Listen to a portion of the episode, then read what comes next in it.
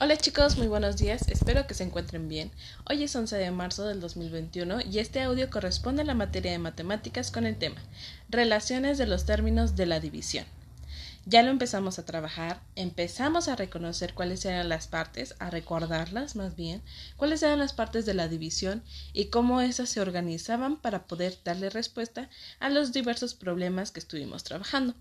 Díganmelo por WhatsApp si ustedes tienen alguna duda en esta cuestión, si tienen dudas sobre el tema, sobre cómo se realiza la división y lo podemos estar trabajando.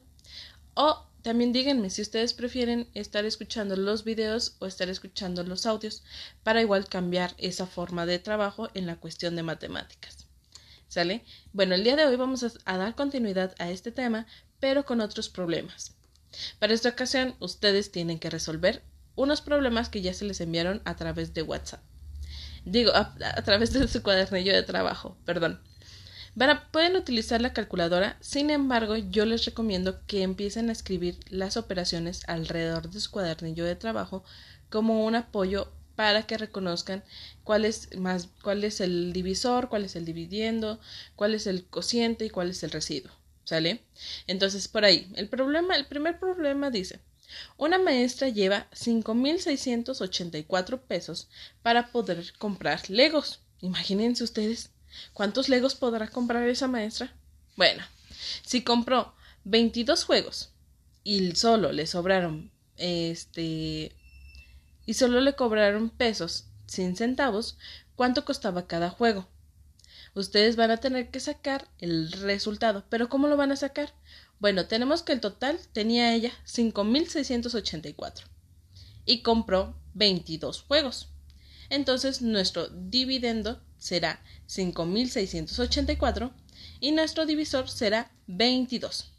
Tendrán que hacer esa división para poder sacar el resultado entero, ¿sale? Sin centavos. Entonces ahí van a poder responder cuánto costaba cada juego, ya que van a dividir en 22 veces la cantidad principal que tenemos.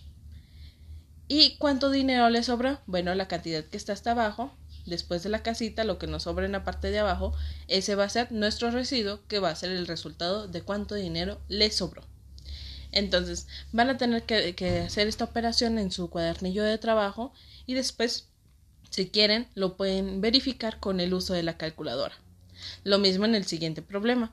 En un jardín de niños cobra, este, compraron 963 pelotas de plástico, las cuales fueron a repartir entre 12 grupos.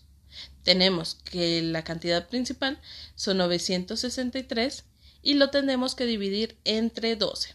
Entonces 963 va en la parte de adentro, que es el, el dividendo, y el divisor va a ser 12 grupos, o sea 12. Y ese va a ser su resultado. ¿Sale? Entonces seguimos trabajando con esta parte de las divisiones, el reconocer cuál es el número total y por cuántas veces se va a repartir eh, será el, el dividendo. Por último, van a tener que completar una tabla que ahí les mandé sobre los indicadores de dividendo, divisor, cociente y residuo. Cualquier duda sobre esta actividad, sobre esta información, me pueden mandar mensajito e igual se pueden regresar al video que estuvimos trabajando el martes pasado. ¿Sale? Recuerden que si necesitan un apoyo visual, un apoyo más lúdico, me pueden mandar mensajito y yo les voy a estar respondiendo vía WhatsApp.